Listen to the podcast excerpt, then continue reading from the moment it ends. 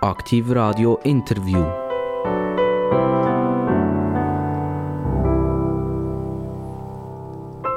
Hallo zusammen, hallo zusammen, willkommen bei Aktiv Radio. Das Radio, wo euch die Wahrheit erzählt. Und die Wahrheit ist halt immer ein bisschen politisch auch. Und darum haben wir halt relativ viele Politiker zu Besuch. Und wie kann es auch anders sein halt, oder? Wir haben auch heute wieder einen Politiker äh, hier bei uns zu Besuch. Die sind im Moment so ein bisschen in einem Fieber in all die Politiker, weil es geht um Wahlen, es geht um Energie, es geht um Überfremdung, es geht wirklich um Sachdiskussionen, die wahnsinnig wichtig sind und wo wir von Aktiv Radio der Meinung sind, ihr müsst das wissen. Ihr müsst wissen, was abgeht. Wir müssen wissen, was denkt die Sozialdemokratie, was denken die Freisinnigen, was denkt die SVP, was denken die Grünliberalen, was denken die Grünen und so weiter und so fort. Auch die EVP selbstverständlich und wer es alles noch gibt. Ich begrüße jetzt heute ganz herzlich den Beat Künzli. Der Beat Künzli ist wieder mal jemand, der eigentlich aus der Region stammt, wo wir auch unser Hauptstudio haben. Das ist ja in Zuchwil im Kanton Solothurn. Der Beat Künzli ist Vertreter von eher äh, rechts von der Mitte, nämlich von der SVP. Und wir wollen mal von ihm eigentlich hören, was macht er so, wie geht es ihm so, wie zufrieden ist er eigentlich so und wie sieht es ein bisschen aus mit der Politik in der Region Solothurn, vom Kanton Solothurn und wie sieht er die nationale Politik. Herzlich willkommen, Beat Künzli. Danke vielmals, dass ich heute hier im Studio sein Beat Künzli, das ist ja so ein richtiger Schweizer Name.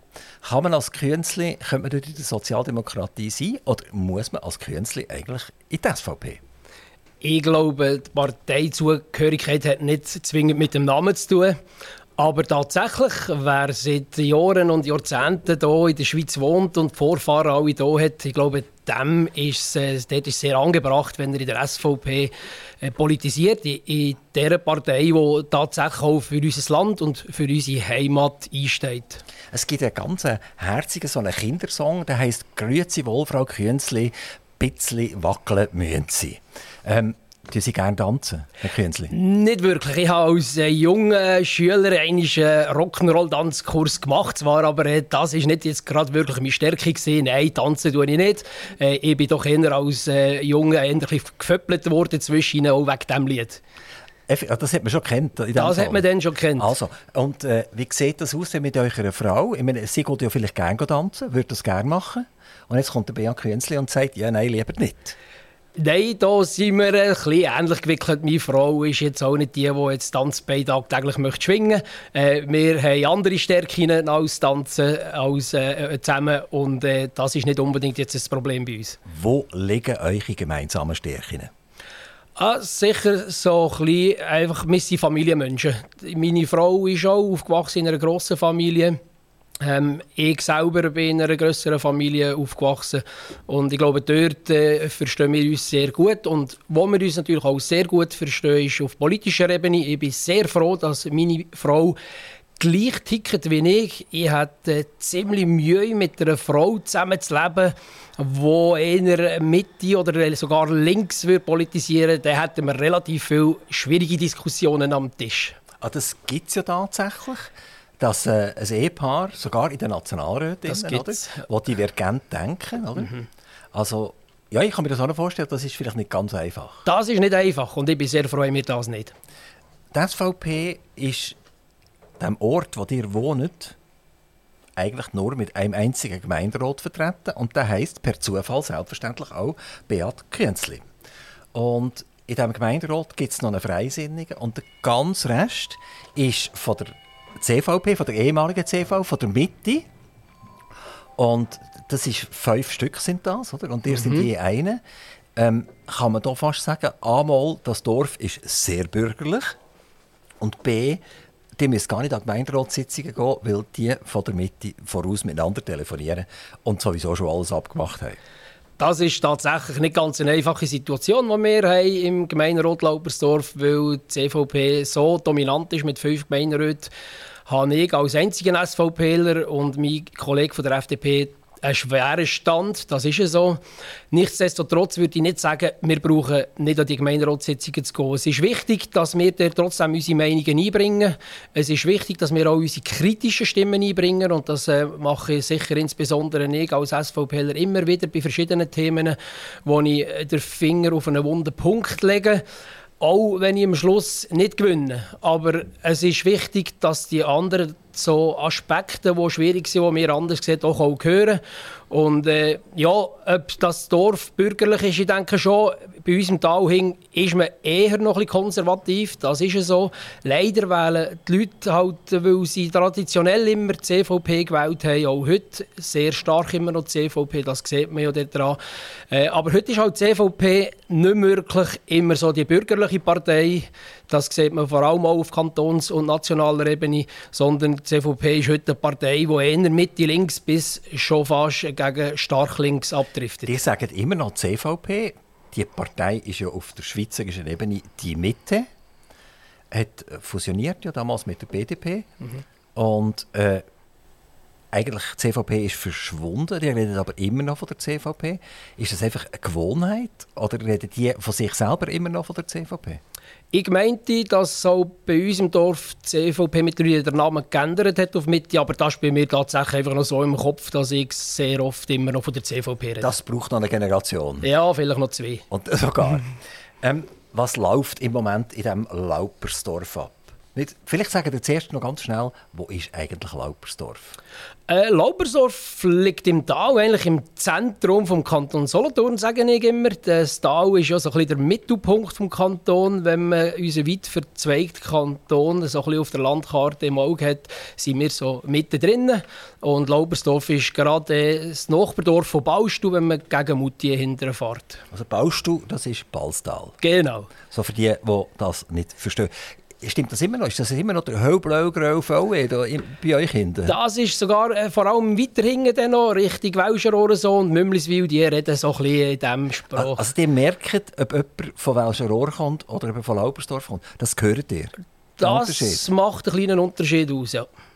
Ähm, was ist in Laupersdorf nicht so gelaufen, wie ihr das gerne hättet Was ist jetzt zum Beispiel an einer Gemeinderatssitzung gelaufen, wo ihr ein mit roten Ohren raus sind gegangen und gefunden habt, das ist jetzt wirklich schade, dass ich mich hier nicht durchsetzen konnte? Ein Thema, das mich immer wieder beschäftigt und das wir auch immer wieder auf der Traktandenliste haben, das mich sehr ärgert, ist äh, die, das Thema von der äh, kinderfreundlichen Gemeinde, UNICEF kinderfreundliche Gemeinde. Wir waren ja eine der ersten Gemeinden im Kanton Solothurn, äh, wo ist zertifiziert wurde von UNICEF als kinderfreundlich. Und ich habe mich immer gewehrt dagegen, weil ich immer noch sagen und das sich eigentlich mittlerweile auch bestätigt hat, wir haben nicht wirklich einen Mehrwert aus dem Label heraus, sondern vielmehr haben wir einen Haufen Kosten generiert aus dem Label heraus. Und gerade wir in einer steuerschwachen Gemeinde sollten ein bisschen überlegt umgehen mit dem Geld. Wir müssen schauen, wie wir mit den Franken einsetzen. Und da habe ich wirklich nicht eingesehen, warum müssen wir das Label haben. Das bringt uns auch keine besseren Steuerzahler ins Dorf und es hat äh, gar nichts gebracht. Wir haben noch nicht mal einen neuen Spielplatz. Es ist einfach Geld ausgegeben worden für äh, die ganze Zertifizierung. Also das sollte man stoppen und bremsen? Aus meiner Sicht ganz klar. Kann man das noch bremsen, oder? Ist, jetzt ist jetzt gerade wieder rezertifiziert worden, noch nicht lang. Das dauert jetzt wieder vier Jahre lang. Äh, wir sind von der FDP und von der SVP, die zwei Gemeinderäte, haben uns immer gewehrt gegen das. Aber da sieht man eben dann wiederum die Übermacht äh, von der CVP respektive Das ist ja ganz speziell, Herr Quenzli, weil ja 50 Prozent der Kinder im Dorf sind eure eigenen Kinder, oder? Die haben sechs Kinder. Also eigentlich müsste man euch zertifizieren. Ja, nicht gerade ganz die Hälfte der Kinder sind meine. Das ist, äh, trifft nicht ganz zu, aber tatsächlich, ja, wir haben sechs Kinder. Die sind zwar mittlerweile draußen aus der Schule. Äh, die betrifft es sowieso nicht mehr. Die sind in ihren Berufen und in ihren Lehr- und in ihren Studiums. Ähm, aber äh, nichtsdestotrotz, äh, es ist, äh, ich kann nur wiederholen, die, die, das Label von, dem, von der UNICEF für kinderfreundliche Gemeinde, das bringt unserer Gemeinde nichts. Wie viele von diesen Kindern wohnen noch in Laupersdorf? Also jetzt bei euch, eure Meinung? Genau. Äh, von diesen sechs Ja. wohnen immer noch fünf in Laupersdorf. Einer ist weggezügelt, der hat bereits geheiratet. Der wohnt jetzt äh, in der Nähe von Olten, in Starkirchwil und äh, macht das Studium an der ETH. Agrarwissenschaften? Nein, ähm, ähm, der studiert äh, Klimawissenschaften, Geologie, äh, Meteorolo Meteorologie etc.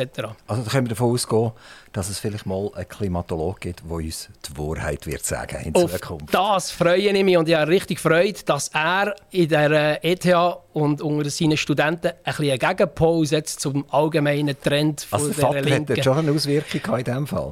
Ja, ich habe sicher haben wir viel mit den Kindern über politische Themen geredet und wir haben sie sicher mitgenommen, die Themen, auch am Küchentisch. Und darum äh, sind meine Kinder sicher eher politisch so gesinnt, wie ich und meine Frau das auch ist. Also die fünf, die immer noch bei euch sind, die sind über 18 und die sind wahlberechtigt. Nur der Kleinste ist noch nicht wahlberechtigt. Also vier sind wahlberechtigt, Fünf sind wahlberechtigt. aber nicht in Laupersdorf, weil einer ist weg. Einer ist weggezügelt von diesen vier, äh, von denen in nicht in Laupersdorf. Laupersdorf. Also vier, Genau. vier Stimmen Richtig. plus eure und eure Frau. Also Das ist richtig. Also ihr bringt volle Hahn sechs Stimmen her. Ja, Das kann ja noch mal gut rauskommen in Zukunft. Ja, also wenn es ein wichtiges Geschäft ist in der Gemeinsversammlung, dann nehme ich alle mit, das ist klar. Das, Das haben wir ist für schon mal euch gerade eine Ecke vom Saal reserviert. Jawohl. Ähm, Bianca Häsli, wir haben jetzt über Laupersdorf geredet. Also etwas, äh, ein Dorf, das man wahrscheinlich nicht so gut kennt. Also wenn wir jetzt auf Zürich gehen, an die ETH fragen, wo ist Laupersdorf, dann gibt es vielleicht einen, der das weiß, das ist euer Sohn, die anderen hätten keine Ahnung. Ist das gerechtfertigt? Ja, ja. Man kann nicht jedes Dorf in der Schweiz einfach so aus dem FF kennen. Ich denke, wir sind ein bisschen eine Randregion. Das hat auch absolut sein Schöne und sein Gute. Äh, ich wehre mich auch dagegen, dass wir einen wahnsinnigen Bevölkerungszuwachs bekommen bei uns im Tal hin, weil gerade das Ländliche und das Dörfliche ist speziell an unserer Region. Aber das bringt selbstverständlich dann auch mit sich, dass man uns nicht in der ganzen Schweiz kennt und nicht jeder weiß, wo das Laupersdorf ist. Also ich habe es gelesen im Internet, 1805 Einwohner, stimmt das etwa noch? Das stimmt ungefähr, ja. Okay, Sie- mit den Geburten irgendwie, sind es jetzt 1807 oder so? Oder, du- ja, Das wäre möglich. Ich kann die ganz genaue Zahl nicht sagen, aber es ist bei 1800 umeinander. ungefähr. hm? Genau. Und 1800 ist ganz klar, das ist ein Dorf, oder? Aber jetzt ist etwas ganz spannend. Ihr wohnt an der Vorstadtstrasse. Und eigentlich müsstet ihr ja an der Vordorfstrasse wohnen. Wieso ist es ein bisschen grössenwahnsinnig eigentlich, dass ihr hier in diesem Dorf mit 1800 Leuten eine Vorstadt habt? Den Namen habe nicht ich dieser, dieser Strasse gegeben. Der ist historisch gewachsen. Ich habe das nicht äh, recherchiert, wie es zu diesem Namen gekommen ist. Aber es ist tatsächlich so, man sagt dem, äh, dieser Region oder dieser Strasse Vorstadt. Und es hat auch ein kleines Beizchen gegeben, manches Jahr ist mittlerweile zu. Das hat Vorstädtli geheissen. Und so bin ich halt jetzt an dieser Vorstadtstrasse wohnhaft. Aber nicht so, dass man auf die 10'000 Einwohner rauf will, wo man sagt, das ist dann etwa eine knappe Stadt. Nein. Dass ihr nochmal wettet, im Prinzip etwa 8'000 Einwohner wachsen. Das wollt ihr nicht. Ich wehre mich mit Händen und Füßen dagegen. Wir sind gerade in der Ortsplanungsrevision und da redet man von einem moderaten Wachstum in unserem Dorf und ich wehre mich schon fast auch gegen das moderate Wachstum. Ich habe es vorhin gesagt, wir wollen eine ländliche Region bleiben, wir wollen ein Dorf bleiben und ähm, ich will nicht solche Quartiere äh, überkommen, wie sie zum Beispiel in Wallstadt oder in Önsigen haben, wo es unglaublich wächst und wir immer mehr Bevölkerung haben. Ist es einigermaßen noch erschwinglich bei euch, Eigentum zu erwerben? Also wenn ich jetzt ein Häuschen kaufen geht das noch? Kann ich als junger Papi mit Kindern kann ich mir das leisten? Oder ist da auch schon äh, das eingekehrt, dass der Quadratmeterpreis exorbitant ist worden? Nein, ich denke, heute kann bei uns sicher einer, der ein bisschen Eigenkapital hat. Aber da ist natürlich die Voraussetzung, dass man halt auch etwas anspart. Da muss man vielleicht ein paar Jahre arbeiten und nicht allzu viel in die Ferien gehen und nicht äh, jedem Freizeittrend nachspringen. Und da bin ich schon der Meinung, dass bei uns noch möglich ist, äh, Bauland zu erschwingen und, äh, und äh, auch ein Haus zu bauen. Da hat die, die Revision jetzt gehabt, die Ortsplanungsrevision. Also die ist am Laufen. Die ist am Laufen. Wenn, wenn wird sie sanktioniert? Also wenn kommt sie dann vor die Gemeinsversammlung oder an die Abstimmung? Das geht noch im Moment. Die ist momentan äh, beim Kanton und äh, das Ganze ist jetzt im Lauf. Äh, ich kann jetzt den Zeitplan nicht auswendig sagen, aber ähm, das, ist, äh, das ist alles am tun. Und wie, wie sieht das denn aus, wenn das jetzt so durchkommt, wenn ihr das gesehen habt und das beim Kanton eingegeben habt? Äh, hat das Dorf eine Chance, um, um ein bisschen halt gleich noch weiterzukommen? Oder ist da irgendein Status quo stabilisiert jetzt? Ja, ah, wir haben schon noch äh, gewisse Flächen an Bauland verfügbar, die noch nicht bebaut sind. Äh, so gesehen ist tatsächlich noch eine gewisse Entwicklung möglich in unserem Dorf. Ähm, aber ich habe es schon gesagt, ich will gar nicht eine allzu grosse Entwicklung haben. Herr Kiesli, die sind ja nicht nur im Gemeinderat sondern die sind auch noch im Kantonsrat. Mhm. Ähm, ist das eigentlich so das Bestreben, das man hat? Also wenn man, zuerst wird man mal Gemeinderat, oder? Und dann wird man gerne sein Gesicht noch ein in der breiteren Öffentlichkeit bekannt machen. Und dann wird man Kantonsrat. Gut, muss ja auch zuerst gewählt werden, selbstverständlich. Und dann, äh, wir reden nachher noch darüber, und dann lenkt einem das auch nicht mehr. Und nachher wird man äh, Nationalrat werden. Und dann lenkt eben das auch nicht mehr und dann will man Ständerat werden und dann lenkt eben das auch nicht mehr und dann will man Bundesrat werden.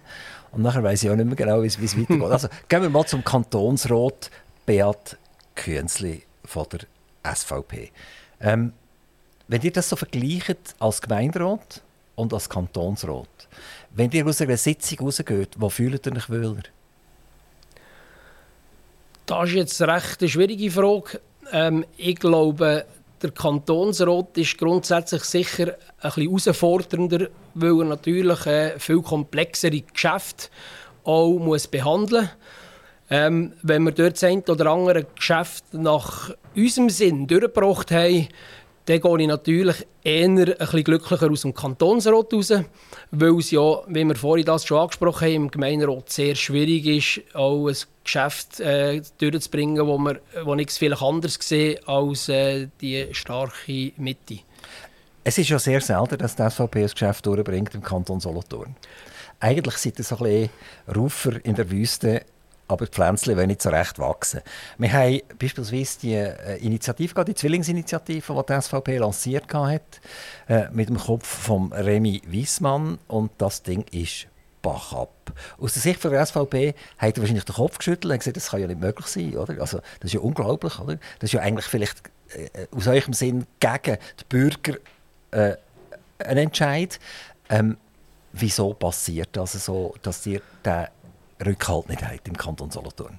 Länger je mehr habe ich den Eindruck, haben wir bald ein, Zwei-Parteien-System in der Schweiz. Das ist auf der nationalen Ebene sicher noch viel ausgeprägter, aber ich stelle tatsächlich die Tendenzen auch schon auf kantonaler Ebene fest. Also das heisst, es ist Und einfach... Welche zwei Parteien sind denn das? SVP gegen Rest.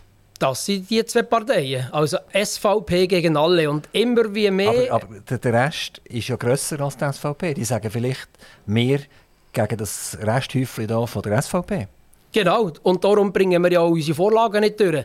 Das ist ja schon bald wieder vergleichbar wie im Gemeinderat, wo wir einer Übermacht gegenüberstehen.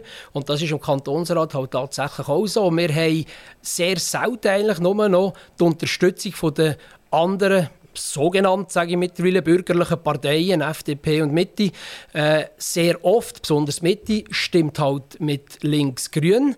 Und äh, in der FDP können wir äh, vielleicht so mit äh, halben Stimmen bei der einen oder anderen Vorlage noch rechnen. Aber das gibt einfach keine Mehrheiten und darum kämpfen wir dort ganz sicher äh, gegen eine Übermacht. Und wie groß ist denn die Frustration jetzt von der SVP, dass sie eigentlich äh, aus ihrer Sicht, muss ich immer sagen, gute Ideen hat und letztlich eigentlich wieder das Zweite macht? Ja, ich sage immer, in der SVP haben wir einen Haufen stramme Frauen und Männer und die mögen etwas ertragen. Wir haben breite Rücken und äh, knicken nicht gerade ein, auch wenn es starken Widerstand gibt. Darum, unser Motto ist immer weiterkämpfen, dranbleiben, unsere Themen weiterhin behandeln, auch wenn wir Niederlagen einfahren. Heißt das nicht, dass wir so äh, ein Schwänzchen einziehen, sondern wir müssen weiterfahren und weiterkämpfen. Gehen wir einmal ein auf Gemeinde, auf einen Kanton und vielleicht auch ganz kurz auf den Bund. Eben, die kandidieren ja als Nationalrat. Ähm, auf der Gemeindeebene ist es so, dass die eigentlich wahrscheinlich jeder kennt, der in der Politik tätig ist. Und die kennen auch jeden, der in der Verwaltung tätig ist. Und die können bei dem vorbeigehen und etwas fragen oder etwas sagen oder eure Meinung kundtun etc. Also das, ist noch, das sind die kurzen Wege, die hier funktionieren. Jetzt auf der kantonalen Ebene bin ich überzeugt, dass die keine 5% von all diesen Beamten kennen, die hier funktionieren und arbeiten. Und äh, damit sind die kurzen Wege sind nicht mehr gegeben. Also man kann nicht jemanden anrufen und schnell, schnell fragen oder so, äh, sondern man muss irgendwelche langwierige, langfristigen Wege eingehen. Ist das nicht auch ein bisschen eine unschöne Situation, dass ihr eigentlich, ich sage es jetzt, von einer, von einer relativ grossen Verwaltung fast ein bisschen dominiert werden und die politische Freiheit ein bisschen durch das redimensioniert ist?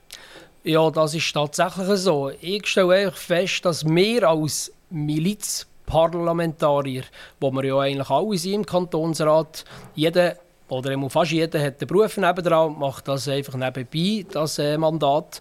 Und da haben wir definitiv einen grossen Nachteil gegenüber der Verwaltung. Das merke ich zum Beispiel auch gerade, wenn es in der Kommission äh, um die Geschäfte geht, die wir behandeln. Da hat, äh, haben äh, die Verwaltungsmitglieder und natürlich damit auch die Regierungsräte immer einen grossen Wissensvorsprung, wo wir als Milizler uns wie gar nicht aneignen können. Das ist sehr, sehr schwierig, das Wissen auf diesem Niveau zu den einzelnen Geschäften zu haben. Und darum äh, passiert es ja zum Teil dann auch, dass das Geschäft nachher in der Fraktion äh, anders beurteilt wird, wenn noch ein bisschen mehr Meinungen aus unseren Reihen zusammenkommen, als dass das äh, die Leute in der Kommission entschieden haben. Was läuft im Kantonsrat so allgemein so in den nächsten Monaten oder vielleicht sogar Jahren, wo ihr sagt, das ist für den Kanton Solothurn bewegend? Eh sicher das Budget. Grundsätzlich gehen wir jetzt schon gleich, gleich äh, wieder in die Budgetphase hinein. Und unser Kanton ist definitiv nicht auf Rosen bettet, das wissen wir.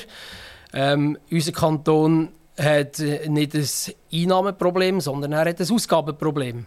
Und auch äh, dort probieren wir von der SVP immer wieder in den verschiedenen Budgetposten und in verschiedenen Bereichen, dort wo es möglich ist, wo wir sehen, dort könnte man ein bisschen eine Kürzung vornehmen, probieren wir immer Kürzungsanträge zu stellen. Auch dort scheitern wir regelmäßig und immer wieder gegen eine Übermacht von allen anderen Parteien. Ich denke, das ist sicher ein wichtiges Thema und bleibt ein wichtiges Thema. Und dann gibt es natürlich noch jenste andere. Äh, da rede ich zum Beispiel vom Zentralgefängnis, auch, wo, äh, wo ja jetzt äh, sollte kommen, oder? wo wir äh, ja bereits einen Rückweisung, Rückweisungsantrag gestellt haben, wo wir das behandelt haben.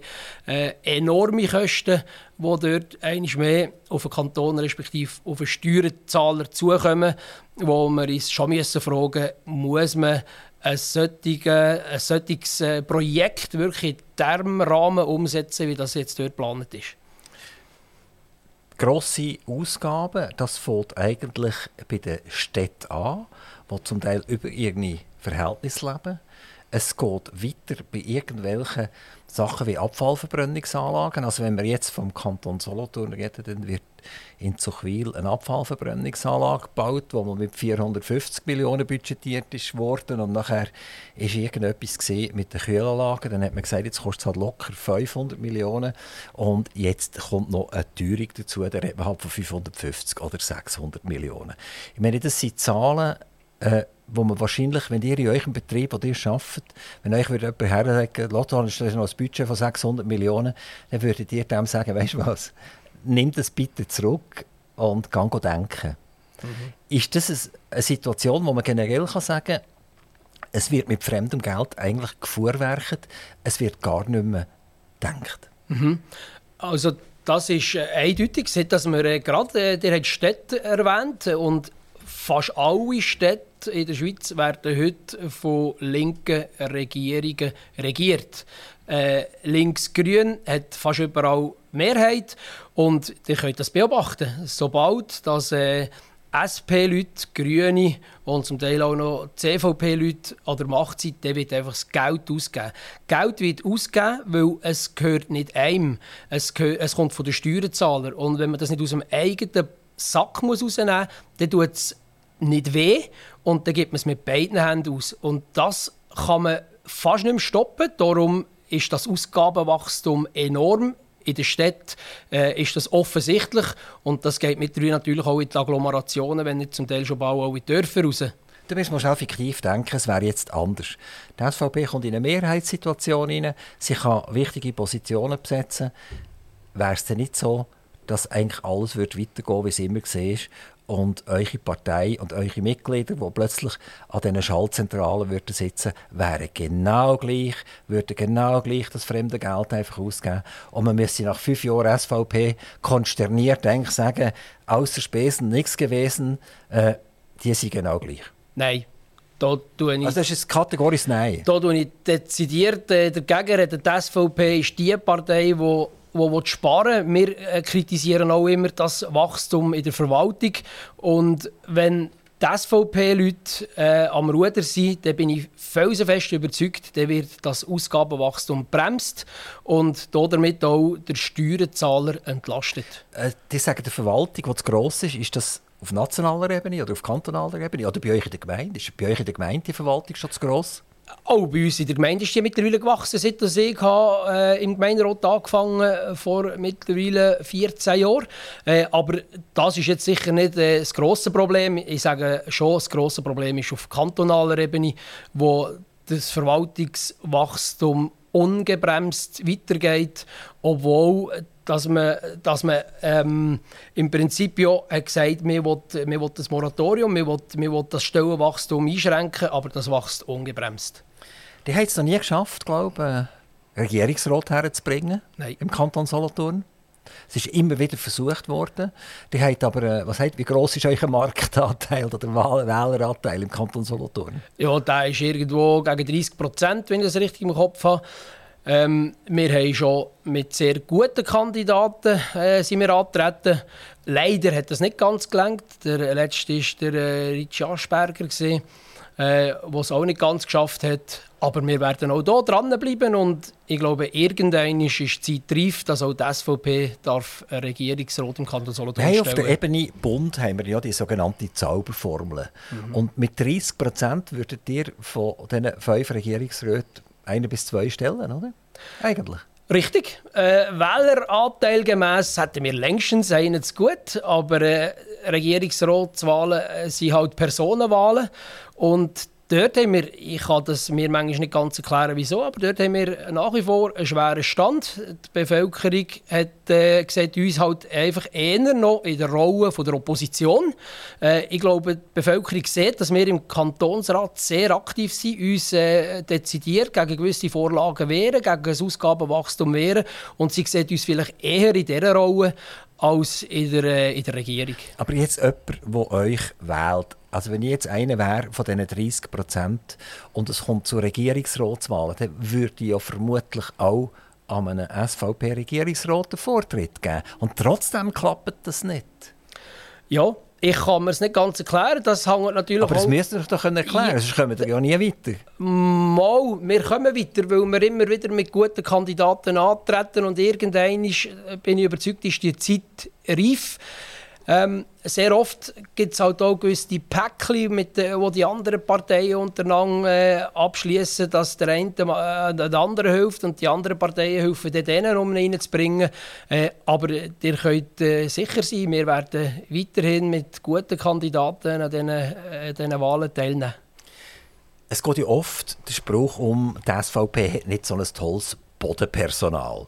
Also es fehlt eigentlich an der Substanz der Leute. Die können zwar wäffeln und die können umgehen und sie haben zum Teil auch noch Ideen, aber dann, wenn es um die Umsetzung geht, dann fehlt ein bisschen der Intellekt, es fehlt ein bisschen der Durchsetzungswille gegenüber der Masse, gegenüber der Mehrheit. Ähm, darum kommen sie eigentlich schlichtweg nicht weiter. Stimmt das? Nein, ich tue das anders beurteilen. Äh, wisst ihr, die, die SVP hat sehr viele Leute, die sich politisch engagieren, die aber äh, einfach zu 100% engagiert sind in einem Job. Sehr viele sind selbstständig oder haben anspruchsvolle äh, Arbeiten zu erledigen, nebst der Politik. Und darum wird es natürlich für die SVP-Leute auch viel, viel schwieriger, sich so intensiv mit diesen politischen Themen auseinanderzusetzen, wie das äh, halt ein Haufen Linke können, die aus der Verwaltung kommen, die ihre, ihre Tage frei bekommen, für die politischen Mandate auszuüben. Wenn ich hier an Lehrer denke, oder, wo wir sehr viele Linke haben, aber auch sehr stark vertreten sind halt eben im Kantonsrat, weil die kommen die Tage alle bezahlt über, oder, wo sie hier im, im politischen Dienst stehen. Und dort haben halt die SVP-Leute Leute ein Riesenproblem, weil sie, äh, ich sehe das bei mir selber, oder? Ich habe, ich, ich, ich habe einen Landwirtschaftsbetrieb, ich arbeite noch mit einem grossen Prozentanteil auswärts und die Politik die muss einfach nebenbei irgendwie noch stattfinden.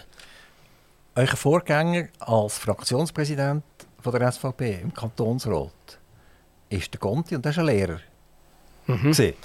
Also jetzt müsst ihr ein bisschen aufpassen, wenn ihr so allgemeine äh, Sprüche machen gegen die Lehrer. Nein, er ist, äh, er ist ein wundersames, äh, einzigartiges Beispiel, dass es auch andere Lehrer kann geben kann, als nur äh, links äh, gedrillt. Nein, er ist äh, ein super Typ. Ich habe Freude, mit dem Roberto zusammen zu arbeiten. Wir sind selber zusammen in der Bildungskommission. Äh, und ich habe richtig Freude, dass er äh, politisch so aktiv ist als Lehrer. Er wird jetzt gleich pensioniert. Jetzt hat er vielleicht noch ein bisschen mehr Zeit, sich für die politischen Tätigkeiten einzusetzen. Er stellt sich aber nicht als Nationalrat. Nein, er stellt sich nicht als Nationalrat, aber er ist aktuell zweiter Vizepräsident vom Kantonsrat. Also ich gehe davon aus, wenn da nichts ganz Gravierendes passiert, dass er äh, in zwei Jahren Kantonsratspräsident wird sein. Wenn er als Nationalrat jetzt aufgestellt worden wäre, hätte er nicht die Chance gehabt, indem er eben ein Lehrer ist und dann sagen wir, okay, jawohl, das ist einer von uns, von uns Lehrer, oder? Hätte er nicht mit ihm können eine, eine, eine breitere Wählerschaft gewinnen Nein, glaubt mir, sobald dass ein Lehrer in der SVP ist, wird er von seinen Berufskollegen ganz sicher nicht mehr gewählt. Ich weiss, dass der Roberto sehr schweren Stand hat unter seinen Berufskollegen wegen seiner politischen Gesinnung. Und ich weiss auch, dass er nicht eine einfache Situation hat als Kantilehrer, ähm, auch weil er halt jetzt SVP-Gedanken gut äh, mitträgt und das sich entsprechend auch äußert. Herr Grüßli, die hat mal einen Artikel geschrieben. Der hat der Übertitel «Greta fliegt nach Kreta». Das reimt sich ja noch, das ist ja fast wie der Grüßli, ein bisschen wackeln müssen sie. Genau. Und dort hatte ich so das Gefühl, als ich den gelesen habe, der Herr Künzli macht sich das ein bisschen einfach. Ein bisschen, oder? Er sagt, Bauern liefern Nahrungsmittel, lassen die in Ruhe und alle anderen sitzen im Flugzeug und fliegen einfach im Zeug umeinander und stoßen CO2 aus und machen die Umwelt kaputt. Und tut euch doch jetzt mal den Spiegel vorhalten. Also, der, jeder, der in Kloten in ein Flugzeug sitzt, der müsste eigentlich von euch ein Visitenkärtchen bekommen, das heisst, so geht es eigentlich nicht. Ist jetzt genau das eigentlich so ein die undifferenzierte Haltung, die eure Gegnerschaft ein bisschen verrückt macht und euch nicht wählbar macht in der breiten Masse? Nein, überhaupt nicht. Äh, wenn ihr sagt, der Spiegel äh, vorhat, dann ist genau das, das, was ich mit diesem Artikel machen wollte. Ähm, ich glaube, das ist äh, sehr viel geheuchelt, wenn kürzlich äh, das Klimagesetz ist angenommen wurde von sehr vielen Stimmbürgern, die mit Überzeugung jetzt das Klima retten wollen. Und man nachher in der Sommerferien die Flugbewegungen am Himmel sieht, dann muss ich doch einfach sagen, da hat ähm, vermutlich haben 80 Prozent von den Stimmenden, die für das Klimagesetz gestimmt haben, wenn es um die Sommerferien geht, äh, interessiert sie das nicht mehr. Die hocken in Flüger, gehen nach Kloten, fliegen auf, äh, auf Malediven, auf Gran Canaria, auf Nordafrika, egal woher. Und dann spielt das Klima und die ganze Klimadebatte überhaupt keine Rolle mehr. Und das wollte ich ein bisschen aufzeigen in diesem Artikel. Ähm, die Landwirtschaft, die braucht es zwingend, weil wir sind die Berufsgattung, die die Bevölkerung ernähren. Wir sind die, die schauen, dass es unser, äh, unser Land, dass unsere, unsere Bürger gesunde Nahrungsmittel bekommen. Ähm, wenn man dort überall noch probiert einzuschränken und zu extensivieren, obwohl dass wir sogar noch ständiges Bevölkerungswachstum haben, dann wird es natürlich sehr, sehr schwierig und dann leben wir am Schluss von Importen, wo niemand weiß, wie sie produziert worden sind. Bea Künzli, im Sommer 2023 haben die Leute zum Teil geschwitzt. Die Pflanzen haben zum Teil geächzt und hätten gerne ein bisschen mehr Wasser gehabt. Man hat fast keinen Wind. Am Anfang sehr viel Wind und plötzlich fast kein Wind. Das heisst, die, die, die heiße Glocke ist nicht mehr weggegangen. Ähm, was sagt der Bea Künzli? Gibt es ein Klimaproblem? Ich sage dem nicht Klimaproblem. Ich tue das anerkennen, dass sich das Klima ein bisschen verändert. Ähm, ich glaube aber nicht daran, dass das gross menschengemacht ist. Ähm, das Klima hat sich immer verändert. Ich habe gerade kürzlich einen Artikel gelesen äh, von einer Zeitung aus den 1950er Jahren wo äh, dort gerade äh, ist ein Bericht gestanden, wie man dort eine Hitzewelle hatte, wie die Temperaturen dann auch auf 6, 37 Grad sind über längere Zeit. Und so äh, ich das ein beurteilen. Wir haben Veränderungen im Klima. Es wird mal wärmer, es wird mal kälter, es gibt mal mehr Wind, es gibt mal äh, weniger Wind. Ähm, das hat es schon immer gegeben und das wird es auch immer geben. Aber die glauben nicht an eine kategorische Veränderung, die durch uns Menschen gemacht ist worden? Nein, das glaube ich nicht. Respektive, wir haben keinen grossen oder praktisch keinen Einfluss auf das. Aber wenn ihr das sagt, dann werdet ihr nicht Nationalrat, nehme ich an.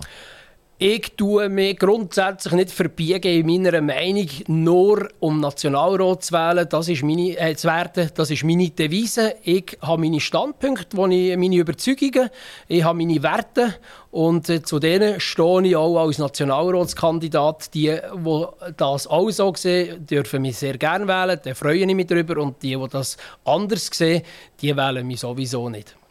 Beat Künzli, die sind ja nicht nur Gemeinderat, und das sind nicht nur Kantonsrat, das sind nicht nur Nationalrat, ein Kandidat, muss ich sagen. Genau. Mhm. Die äh, arbeiten ja noch etwas. Genau. Und das hat auch wieder mit Landwirtschaft direkt, indirekt zu tun. Das sind Meisterlandwirte. Mhm. Also Meisterlandwirt ist einer, der darf Bauern ausbilden Genau, das dürfte ich grundsätzlich. Aber das machen ihr im Moment nicht? Nein, das mache ich nicht, weil ich eben auch noch in einem relativ grossen Pensum auswärts arbeite. Und ich kann ja nicht einen Lehrling äh, ausbilden, wenn ich selber nicht vor Ort bin. Das mich sehr wenig Sinn. Darum äh, ich den Betrieb äh, selber bewirtschaften mit der Teilzeitangestellten. Und, äh, und das funktioniert relativ gut so, aber keine Lehrlinge ausbilden. So, jetzt kommen wir zu einer wenn wir sagen, spannende Tätigkeit, die ihr ausübt. Ihr helft, dass die armen Kühe Kälbchen bekommen.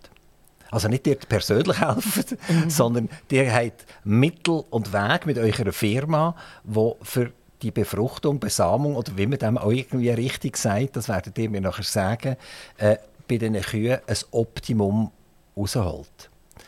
Meine erste Frage ist hier, ist, wird heute noch eine Kuh klassisch schwanger oder ist es eigentlich vorbei?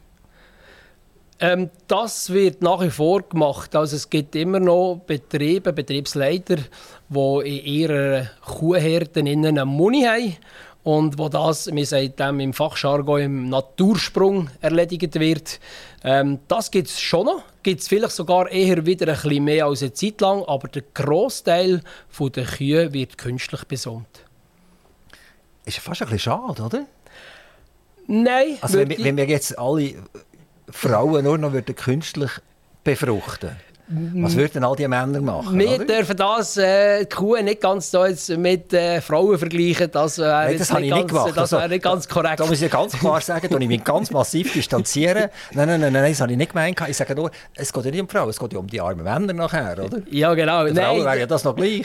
Äh, das ist nicht das Problem. Bei, bei den Kühen hat man sowieso relativ wenig Zuchtbullen, die wo, wo nachgenommen werden, die in, in der Zucht eingesetzt werden. Aber grundsätzlich geht es äh, darum, darum, den äh, Zuchtfortschritt äh, in der, in der Viehzucht natürlich voranzubringen. Und da bringt man natürlich viel schneller voran, wenn man gut ausgewiesene äh, Nachzucht prüft zum Teil auch Stiere einsetzt auf die Population von Kühen bei uns in der Schweiz, wo man viel breiter kann einsetzen kann. Oder ein Moni, der kann nur im eigenen Stall wirken. Äh, hingegen mit der künstlichen Besamung da können wir natürlich äh, nachher in der ganzen Schweiz oder gar weltweit so einen Stiere-Einsatz bringen. Ich, ich habe selbstverständlich die Webseite angeschaut, von Select Star heisst die Firma. Das ist richtig. Und äh, da kann man richtig auslesen, oder? Da kann man der Hugo und, und, und genau der Markus und weiss, wer, wer man kann auslesen kann. Ja, die gibt es jetzt gerade nicht, aber wir haben eine grosse Palette von Stieren im Katalog, die man darf auslesen darf. Und, und dann kann man irgendwie noch, noch sogar noch differenzieren nachher, ob es eine fleischige Kuh ist oder eine weniger fleischige, äh, fleischige Kuh oder was auch immer, oder? Also die tut hier ganz gezielt greifen die ein, dass die Kälber, die auf die Welt kommen, dem entsprechen, was wir eigentlich herbringen. Selbstverständlich, ja, das ist äh, mein Job. Ich bin dort in der Viehzuchtberatung tätig. Ich tue, ich tue Bauern beraten, ich tue die Besamungstechniker beraten. Äh, und äh, so tun wir tatsächlich ja, ganz gezielt, je nach Zuchtziel, das der Betriebsleiter hat. Und das hat äh, lange nicht jedes gleiche Zuchtziel. Da gibt es äh, ganz verschiedene Positionen. Der eine hat äh, eine Milchrasse im Stall, die Milch produzieren, intensiv. Der andere hat hat eine Fleischrasse im Stall, der hat eine Mutterkuhhaltung, sogenannte. Dort wollen wir mehr aufs Fleisch gehen. Und dann gibt es zum Beispiel den Milchproduzent, der will eine extensive Strategie fahren Der braucht auch wiederum ganz einen anderen Stier, als der eine intensive Strategie fahren will. Reden wir hier schon von Genmanipulation oder reden wir hier einfach von herzüchten? Ja, keineswegs Genmanipulation. Das geht bei uns in der Schweiz nicht. Äh, das ist klar. Wir haben ein, Genmoratorium, das ist auch im Viehzucht, in der Viehzucht äh, gültig.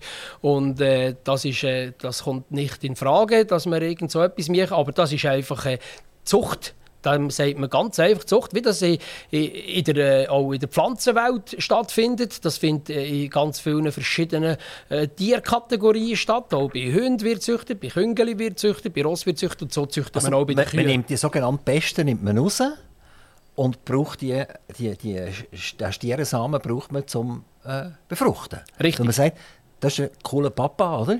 Genau. Und den möchten wir jetzt gerne 280.000 Mal reproduzieren. Ja, da kommt natürlich nachher äh, ganz darauf an, was die Kuh für Eigenschaften hat, die man anpaaren will. ja, geht ihr jede Kuh einzeln anschauen? Oder, oder ist der, kauft der Bauer einfach mal 45 Dosen und dann hat er immer den gleichen Papa für jede Kuh? Das mache ich äh, nicht unbedingt äh, auf dem Betrieb die einzelnen Kühe anschauen. Wir schauen ähnlich an, was hat er für eine Strategie. Aber der Bauer selber, der schaut nachher selbstverständlich jede Kuh einzeln an und schaut, welchen Stier nehme ich drauf. Und dann tut man vielleicht so äh, vier, fünf, sechs verschiedene Stiere nimmt er zu sich in Kübel oder hat er Besamungstechniker im Kübel und von denen tut er nachher auslesen und sagt, okay, aufs, äh, aufs äh, Meili, da kommt, jetzt, äh, da kommt jetzt der Stier Cardano drauf. Wie, funktioniert eine Kuh? Ist das auch so, dass die irgendeinen Zyklus hat und kann besamt werden während einer gewissen Zeit? Oder kann man da eigentlich beliebig? Ja. ja. Äh, die Anatomie ist tatsächlich relativ ähnlich äh, wie bei uns Menschen. Äh, die hat einen Zyklus, äh, die hat alle drei Wochen eine Brunst und dort muss man also, genau den richtigen... und so Ja, also, selbstverständlich, da muss man genau, genau so. den richtigen Zeitpunkt bereichen. Okay, also das ist sicher, jetzt bin ich aufgeklärt worden. Also, Jawohl. Ich habe das nicht gewusst. Ich habe zwar ja. schon viele Kühe gesehen, aber ich habe keine Ahnung. jetzt, jetzt, jetzt weiss ich das auch. Ähm, Gibt es auch teurere Samen und billigere Samen? Genau, da gibt es relativ grosse Unterschiede. Äh, da reden wir irgendwie von einer Dose. Da, eine Dose ist äh, eigentlich für einen Sprung zu machen. Äh, und dort sind ca. 15 Millionen Spermien drin, so in einem Röhrchen. Und Dort geht es von Preiskategorien 15 Franken bis gegen 100 Franken. Also der super duper Stier der kostet 100 Franken? Würde ich mal so sagen, ungefähr. Ja. Jetzt seid ihr natürlich angewiesen von eurer Firma 80% 100 Franken zu verkaufen und dann dürft ihr noch ein paar 15 Franken verkaufen. Das äh, liegt nicht unbedingt jetzt an der Preiskategorie, welche Stier das ich abladen, sondern vielmehr halt tatsächlich am Zuchtziel, das der Bauer wünscht. Und dann schauen wir, welcher Stier passt. Und dann ist eigentlich der Preis des Stier meistens eher zweitrangig. Aber auf die Schiffsreise ladet er eher den Bauer ein, der äh, die letzten zehn Jahre 100 Franken gekauft hat. Eine Chefsreise können wir leider nicht anbieten von unserer Firma aus. Äh, da habe ich auch nicht Kompetenz dazu. Ich bin nur ein einfacher Mitarbeiter. Äh, aber ich glaube, mache dort meinen Job recht gut. Ähm, wie lange macht man das schon so in der Schweiz? Wenn es noch den, den natürlichen Sprung gegeben, wo man im Prinzip einen Muni oder einen Stier daheim hatte und die Kühe sind befruchtet worden, ganz normal. Wann hat das angefangen, dass man mal teilweise wahrscheinlich so befruchtet hat und nachher fast gänzlich übergangen ist zur künstlichen Befruchtung. Ich meinte, das war in den 50er, 60er Jahren, wo das hat angefangen mit der künstlichen Besamung bei den Kühen und hat das langsam sich entwickelt und ist tatsächlich irgendwann so weit gekommen, dass es nur noch sehr wenig Natursprung hat gegeben. Äh, wie gesagt, mittlerweile gibt es wieder den einen oder anderen Betrieb, der wieder ein bisschen mehr auf Natursprung setzt, aber das ist äh, nicht mehr wegzudenken heutzutage, das ist ganz klar. Und früher hat das äh, äh, in der Schweiz der Verband für künstliche Besamung gemacht. Das, die haben ein Monopol gehabt. Und äh, vor mittlerweile knapp 30 Jahren ist der Verband aufgelöst worden, das Monopol aufgehoben worden.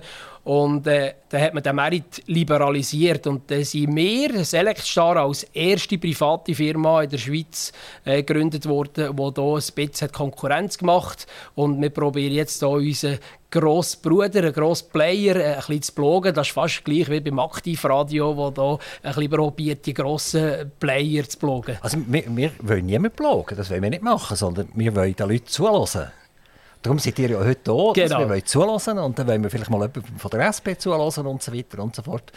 Und dann tun wir uns selbstverständlich auch eine Meinung bilden, weil wir sind ja wieder Stimmbürger, selbstverständlich. Aber, aber letztendlich werden wir am Mikrofon eigentlich möglichst viele Meinungen hören und mhm. möglichst ehrliche Meinungen hören. Ähm, gehen wir nochmal zurück zu der Besamung. Wenn, wenn, jetzt ein Stier sich so ein bisschen durchsetzt, dann ist ja der nachher tausendfacher Vater. Gibt es ein Problem mit der Zukunft, dass nachher die Tiere alle vom gleichen Vater abhängig sind? Äh, früher hat man von Inzucht geredet. Mhm. Ist das eine Gefahr, wo man ein bisschen aufpassen muss? Äh, mittlerweile glaube ich nicht mehr unbedingt. Es hat Phasen gegeben, wo relativ äh, viel Blut aus der gleichen Zuchtlinie ist rausgekommen. Das hat man aber mittlerweile wieder bisschen äh, diversifizieren, ein bisschen verbreitern, die, Blut, äh, die verschiedenen Blutlinien.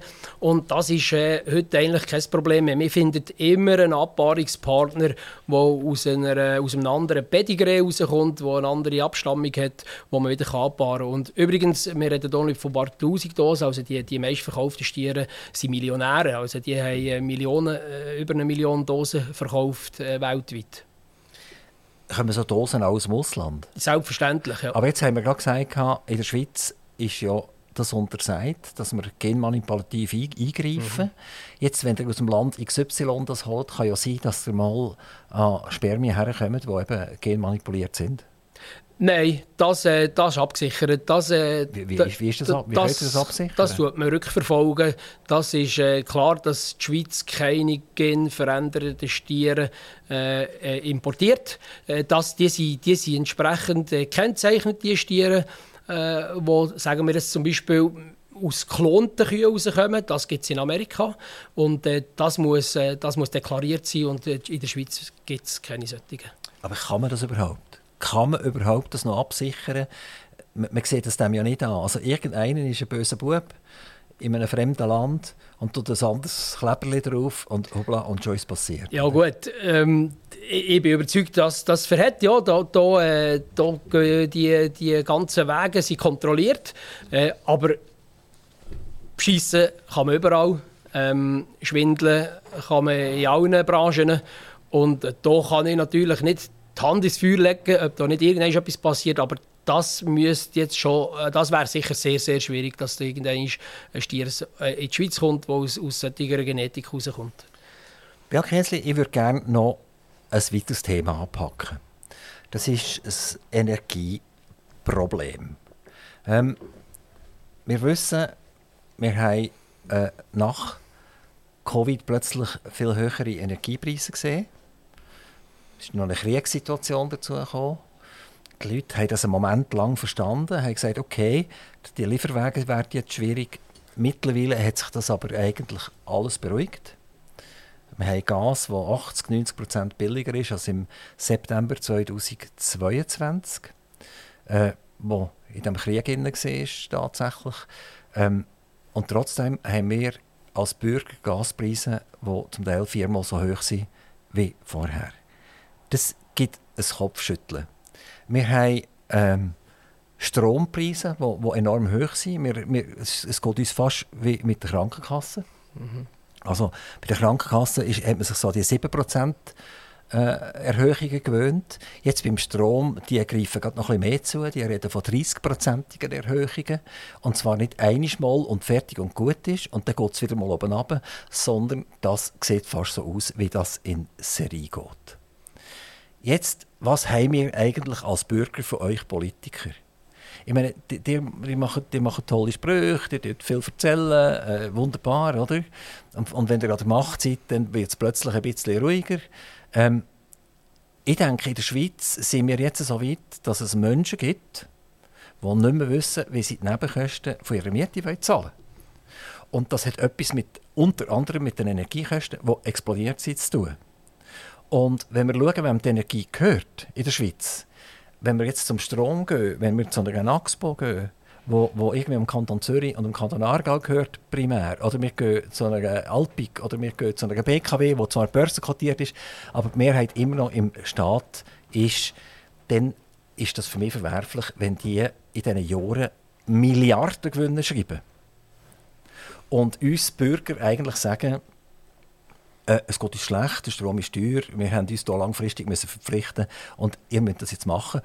Umso mehr, dass wir in einer Monopolsituation ausgesetzt sind. Also ich kann ja den Strom nicht irgendwie jemandem holen, als kleiner Bürger. Ich kann auch das Gas nicht irgendjemandem holen. So, jetzt, was macht der Beat Künzli für mich, dass der Ärger, das ärgert mich jeden Tag, dass ich endlich wieder mal einen Tag habe, wo ich mich nicht ärgern muss. Also was man sicher äh, zuletzt kann, ist der SVP vorzuwerfen, sie macht nichts gegen die Erhöhung der Strompreise und sie will nichts machen gegen die Stromknappheit. Da ist ganz sicher die SVP die Partei, die sich sehr stark und massiv einsetzt dafür, dass wir nicht in eine Stromlücke hineinlaufen und dass wir auch Strom bekommen zu Preisen, die ein normaler Bürger sich noch leisten kann. Äh, nun ist natürlich klar, jetzt reden wir darf wieder... Darf ich schnell zum Wort Stromlücke etwas fragen? Mhm. Warum soll es überhaupt eine Stromlücke geben? Warum? Ich habe den Eindruck, das wird auch ein bisschen, äh, das ist ein bisschen politisch gemacht, genau wie übrigens eben auch der höchste Strompreis. Ähm, von den Linken und von den Grünen gibt es ja nur noch eine Strategie und einen Weg, nämlich Solar und Windkraft und erneuerbare Energien.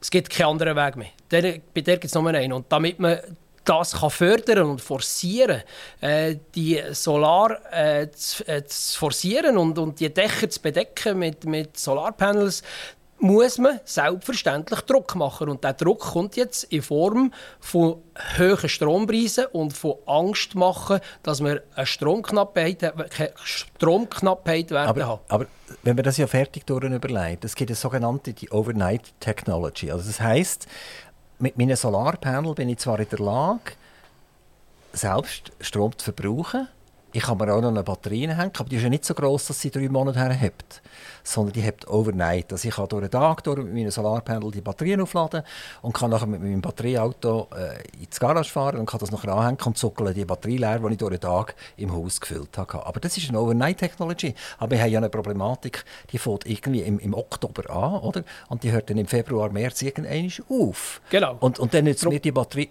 überhaupt nichts. Ja. Also ich, aber das ist ja auch so gesehen, vor 20 Jahren ist das schon so gesehen und vor 10 Jahren ist das so gesehen, wo wir noch nicht so viel über Solartechnologie und es hat niemand über eine Stromlücke geredet. Mhm. Wieso reden wir eigentlich heute über eine Stromlücke? Ist das, das ist fast ein Schimpfwort, oder? Ja, weil wir äh, Bestrebungen im Gang sind, sämtliche Kernkraftstromproduktion äh, aus der Schweiz äh, abzustellen. Ähm, gegen das wird sich ja die SVP auch vehement. Wir sagen, äh, wir sind für Technologieoffenheit. Wir müssen alle möglichen Technologien, die Strom bringen können, in Betracht können ziehen. Und dazu gehört halt tatsächlich nach wie vor auch Kernkraft. Und auch dort gibt es mittlerweile Technologien, wo äh, wir da immer alle Horrorszenarien an die Wand malen von der linken Seite, wenn man Kernkraft hört. Wir müssen bereit sein und offen sein, auch das Thema wieder anzuschauen und, und Möglichkeiten zu schaffen, auch in diesem Bereich wieder Energie zu produzieren, weil da haben wir Bandenergie. Aber das wird ja neutralisiert, indem ich jetzt zum Beispiel, wäre jetzt ein Sozialdemokrat oder ein grüner Politiker, dann würde ich euch sagen, hey Beat, hast du eigentlich überhaupt nichts geschnallt.